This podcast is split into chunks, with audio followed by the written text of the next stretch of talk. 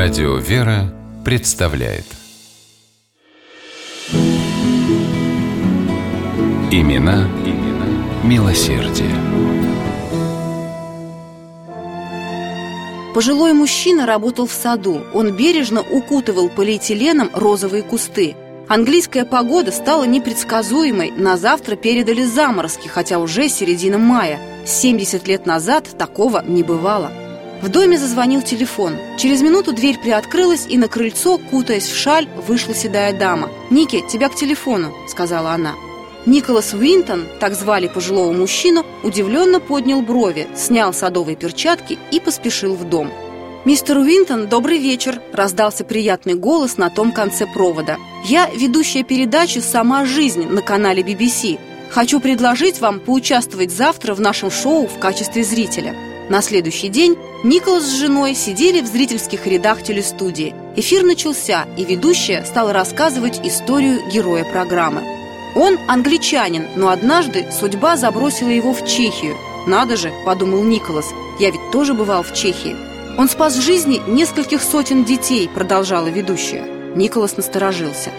Их ждал бы фашистский концлагерь, но наш герой помог им перебраться в Англию. Встречайте, Николас Уинтон, Ведущая подошла к Николасу, взяла его за руку и повела изумленного мужчину прямо под цвет софитов в кресло главного героя.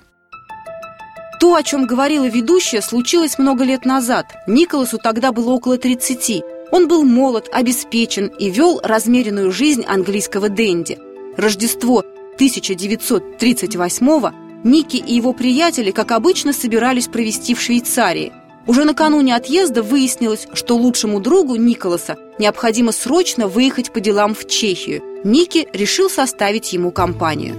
В Праге атмосфера была напряженной. Фашистская Германия активно заявляла свои претензии. И хотя об оккупации никто не говорил, в воздухе пахло бедой. В соседней Австрии недавно уже прошли чудовищные еврейские зачистки.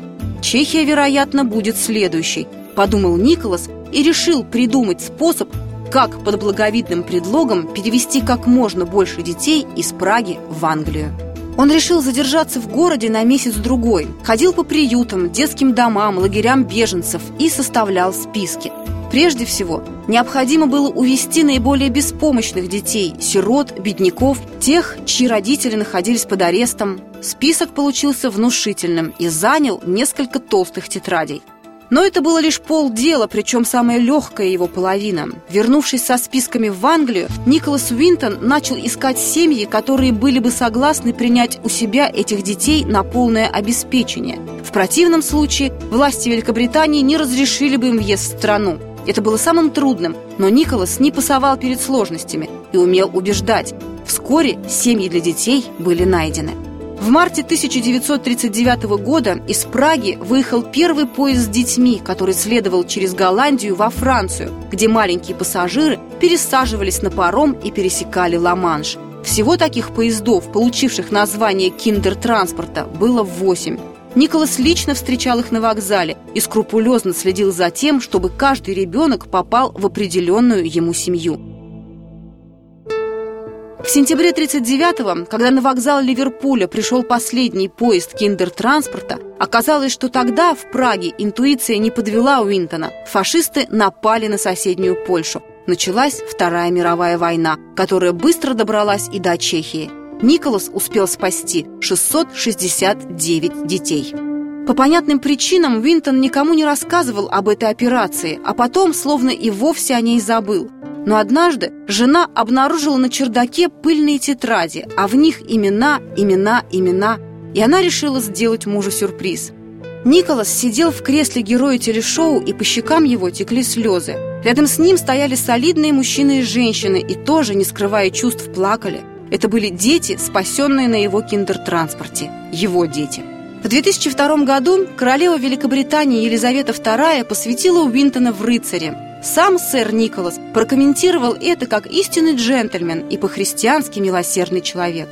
Мне не очень по душе вся эта слава. Мне кажется, то, что я сделал, это очень естественный, обычный поступок, сказал он. Имена, имена милосердие.